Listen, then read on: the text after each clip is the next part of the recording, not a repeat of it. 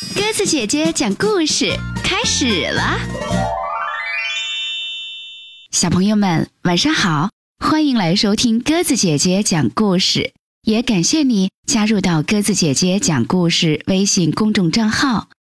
今天晚上我们来讲绘本故事《警官巴克尔和警犬葛瑞亚》，由美国佩吉拉特曼文字绘图，阿甲翻译。河北教育出版社出版。在纳威尔镇，要问谁对安全提示知道的最多，那就要数巴克尔警官了。每次当他想出一条新的提示，就会把它钉在自己的公告板上。安全提示第七十七条：千万别站在旋转椅上。巴克尔警官去纳威尔学校和同学们分享他的安全提示，没有人在听，有时候还有人在打呼噜。演讲过后，学校里一切还是老样子。校长陶佩尔夫人正从墙上取下欢迎横幅，巴克尔警官对他喊道：“喂，千万别站在旋转椅上。”可是陶佩尔夫人并没有听见。后来有一天，纳维尔警察局买了一条警犬，名叫格瑞亚。每当巴克尔警官要去学校发表安全演讲时，格瑞亚就跟着一起去。孩子们，这是格瑞亚。巴克尔警官宣布：“格瑞亚会听我的命令。”格瑞亚，坐下。格瑞亚就坐好了。巴克尔警官发布安全提示：第一条，系好你的鞋带儿。孩子们坐直身子，盯着台上。巴克尔警官扭过头来，看格瑞亚是不是在坐着专心听讲。是的，他做得很好。安全提示第二条，巴克尔警官说。地上洒了东西，一定要马上擦干净，免得让别人滑倒。孩子们瞪大眼睛。巴克尔警官又扭过头看看格瑞亚，嗯，真是一条好狗，他夸道。巴克尔警官又想起一条安全提示，那是他早上才发现的：不要把图钉丢在你可能做到的地方。全场哄堂大笑，巴克尔警官笑了，他表情生动地发布了后面的安全提示。孩子们又是拍手又是欢呼，有些人都笑出了眼泪。巴克尔警官很惊讶，他从来没有想过，安全提示也可以这么好玩儿。在这场安全演讲过后，学校里没有再发生一起安全事故。第二天，警察局收到了一个巨大的信封，里面塞满了纳威尔学校的学生们写来的感谢信，每封信上都画着葛瑞亚。巴克尔警官觉得这些话真是太有想象力了。他最喜欢的一封信是写在一张心形纸上的，上面写着：“您和葛瑞亚是最佳搭档，你们的朋友克莱尔。”顺告，我总是戴着一顶安全帽。安全提示第七条。巴克尔警官刚把克莱尔的信钉在公告板上，桌上的电话铃就响了。小学、中学和幼儿园接连打来电话，邀请他去进行安全演讲。哦，克莱尔警官，他们说，我们的学生都很想听您讲的安全提示。还有啊。呃，请带上那条警犬一起来。巴克尔警官在三百一十三所学校发布过他的安全提示。他和格瑞亚去的每一个地方，孩子们都听得很认真。每次演讲后，巴克尔警官都会带格瑞亚出去买冰淇淋。巴克尔警官觉得有个亲密的伙伴儿真好。直到有一天。电视新闻栏目组录制了巴克尔警官在州立学校礼堂的演讲。千万不要在暴雨时下水游泳。当他发布完第九十九条安全提示后，学生们都跳了起来，鼓掌喝彩。哦，太棒了，太棒了！他们欢呼着。巴克尔警官鞠躬谢幕，一次又一次。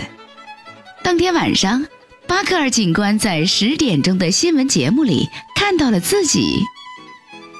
第二天，纳威尔学校的校长打电话到警察局：“早上好，巴克尔警官，今天轮到我们学校听您的安全演讲。”巴克尔警官皱起眉头：“我不再发表安全演讲了，反正没有一个人在看我。”哦。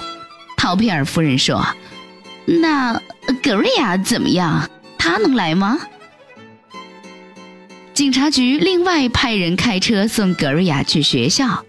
格瑞亚坐在舞台上，看上去很孤单。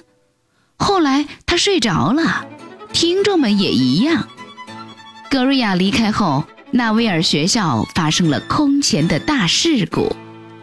一切是从一滩洒在地上的香蕉布丁开始的，稀里哗啦，叮铃咣当，所有人滑倒在地，撞向陶佩尔夫人。她一声尖叫，手中的榔头高高飞起。第二天早上，警察局收到了一大摞信，每封信上都画着这起事故。巴克尔警官惊呆了，在最底下。有一封写在星形纸上的信，巴克尔警官露出了微笑。昨天格瑞亚很想您，你们的朋友克莱尔。顺告，别担心，我还戴着安全帽呢。安全提示第七条。格瑞亚在巴克尔警官的鼻子上舔了又舔，巴克尔警官在格瑞亚的背上轻轻地抚摸。这时。巴克尔警官想出了他迄今为止最棒的一条安全提示。安全提示第一百零一条：永远和你的亲密伙伴心手相连。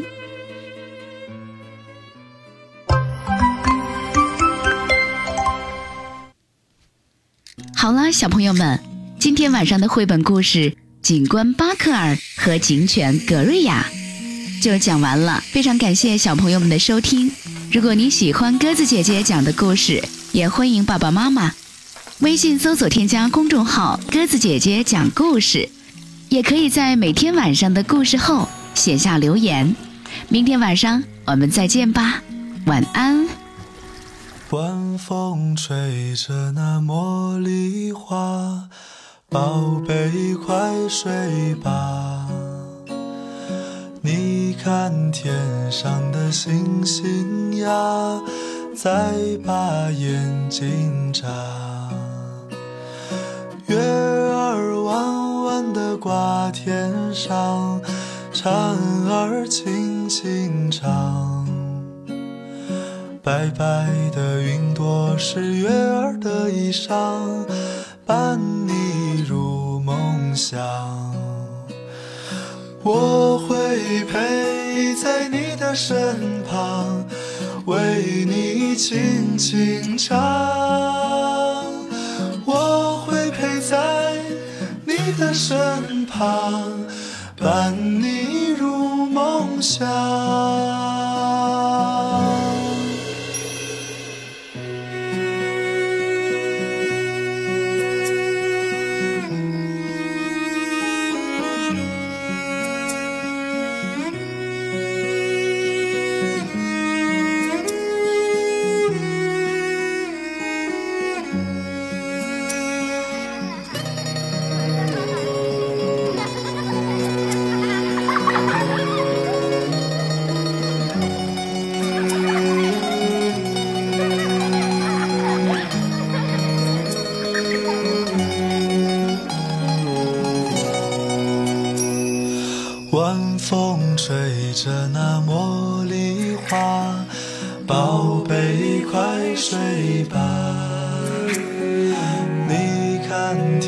上的星星呀，再把眼睛眨。月儿弯弯的挂天上，蝉儿轻轻唱。白白的云朵是月儿的衣裳，伴你入梦乡。